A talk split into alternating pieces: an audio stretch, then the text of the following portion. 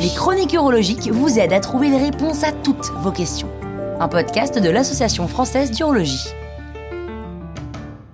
Génétique et cancer de prostate. Est-ce qu'il existe une histoire familiale? Quand une famille connaît un grand nombre de cancers, évidemment certains patients s'inquiètent et se demandent s'il y a un risque de transmission de génération en génération. Ils voudraient savoir s'il y a comme une espèce de mauvais gène qui se transmet d'une branche à l'autre de l'arbre généalogique. Alors c'est possible, mais ce n'est pas toujours le cas. Les facteurs de risque des cancers, de tous les types de cancers, sont multiples. Une même famille peut être exposée à un risque de cancer commun sans que le risque en question soit héréditaire. Et puis, certains cancers sont juste plus répandus dans la population, et s'il y a beaucoup de cancers dans votre famille, c'est peut-être aussi tout simplement le fruit du hasard, du mauvais hasard, je vous l'accorde.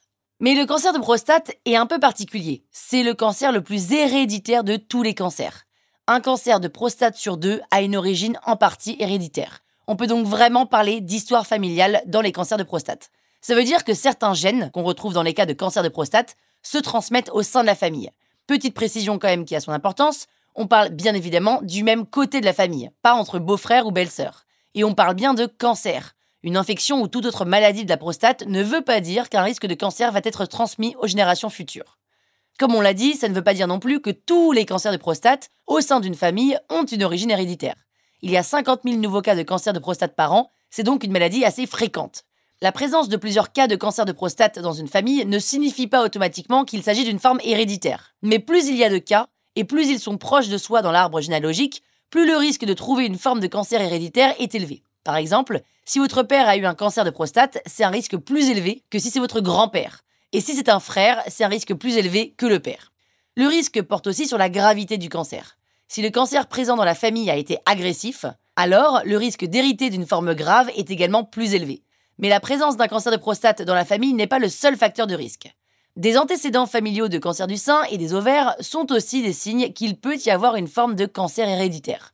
C'est très important de savoir, il ne faut pas oublier de vérifier la présence de ces cancers-là quand on retrace l'historique familial. Alors vous allez me dire, savoir qu'il y a des antécédents familiaux, qu'est-ce que ça change concrètement? Eh bien d'abord, ça permet d'anticiper la détection d'un cancer. En temps normal, la détection des cancers de prostate commence à l'âge de 50 ans. Mais s'il y a des antécédents familiaux, on peut avancer cette détection de 5 à 10 ans. Et puis, selon le type d'antécédents familiaux, précisément selon le gène qui est responsable des cancers dans la famille, la forme du cancer héréditaire peut être plus ou moins agressive.